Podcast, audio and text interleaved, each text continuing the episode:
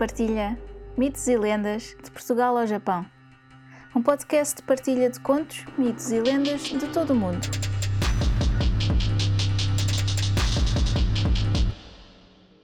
Uma nota antes de começar. Todos os contos, mitos ou lendas têm versões ou variações.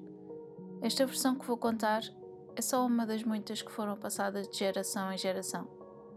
Pode não ser a versão que conhecem, mas espero que gostem. Eu sou a Luna Kirsch e sejam muito bem-vindos ao Luna Partilha Mitos e Lendas de Portugal ao Japão. Na lenda de hoje, vamos até um castelo digno de um conto de fadas, solitário, numa ilha no meio do rio Tejo. Pois é, hoje exploramos o castelo de Almorol. E mais uma vez este conto foi retirado do livro Lendas e Mitos dos Castelos de Portugal, de Alexandre Parafita, editado pela Zéfiro. A lenda do Castelo de Almorol.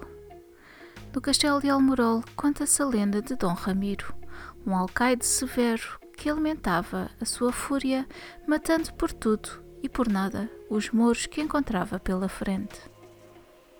No regresso de uma das suas saídas para combatê-los, encontrou duas mouras, mãe e filha, tendo esta na mão uma bilha de água e, como vinha com muita sede, pediu-lhe a bilha. A jovem, com um susto, deixou-a cair, estilhaçando-se no chão, ao que o alcaide, enfurecido, ripostou, tirando a vida a ambas a golpes de espada.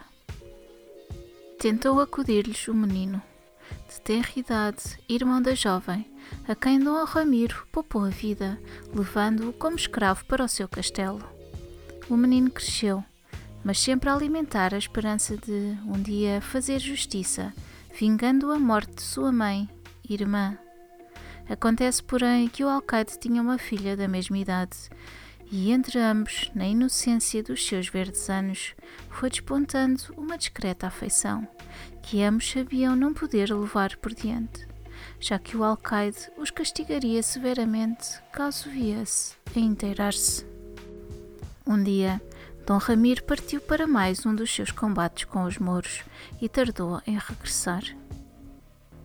Diz-se que andou por lá ano e dia, tempo bastante para que os dois jovens quebrassem as amarras que os separavam, entregues ao amor que os unia. Por fim, das ameias do castelo avistaram a chegada do alcaide, acreditando o jovem moro que seria também o seu fim, mal ele soubesse da relação íntima que tinha com a filha. Uma ameaça que também ele tinha como certa. Que fazer então? Lançaram-se ambos às águas num frágil batel e desapareceram entre as ondas. O alcaide já não os encontrou à chegada e teve o resto da vida para enfrentar sofrimento tão atroz. Conta-se que se fez peregrino e foi correr mundo na esperança de encontrar a filha, deixando o castelo ao abandono.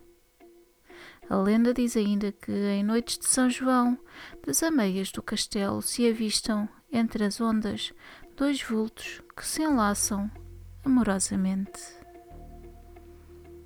Espero que tenham gostado. Obrigada por estarem desse lado e até ao próximo conto. Se gostaram deste podcast, subscrevam, deixem um comentário simpático e uma avaliação de 5 estrelas. Gostariam de partilhar um conto, um mito ou uma lenda? Enviem para o e-mail mitoselendas.lunaquirres.com Descubram mais no Instagram Luna Partilha. Podem apoiar este podcast através do PayPal ou comprar um café. Vejam os links na descrição.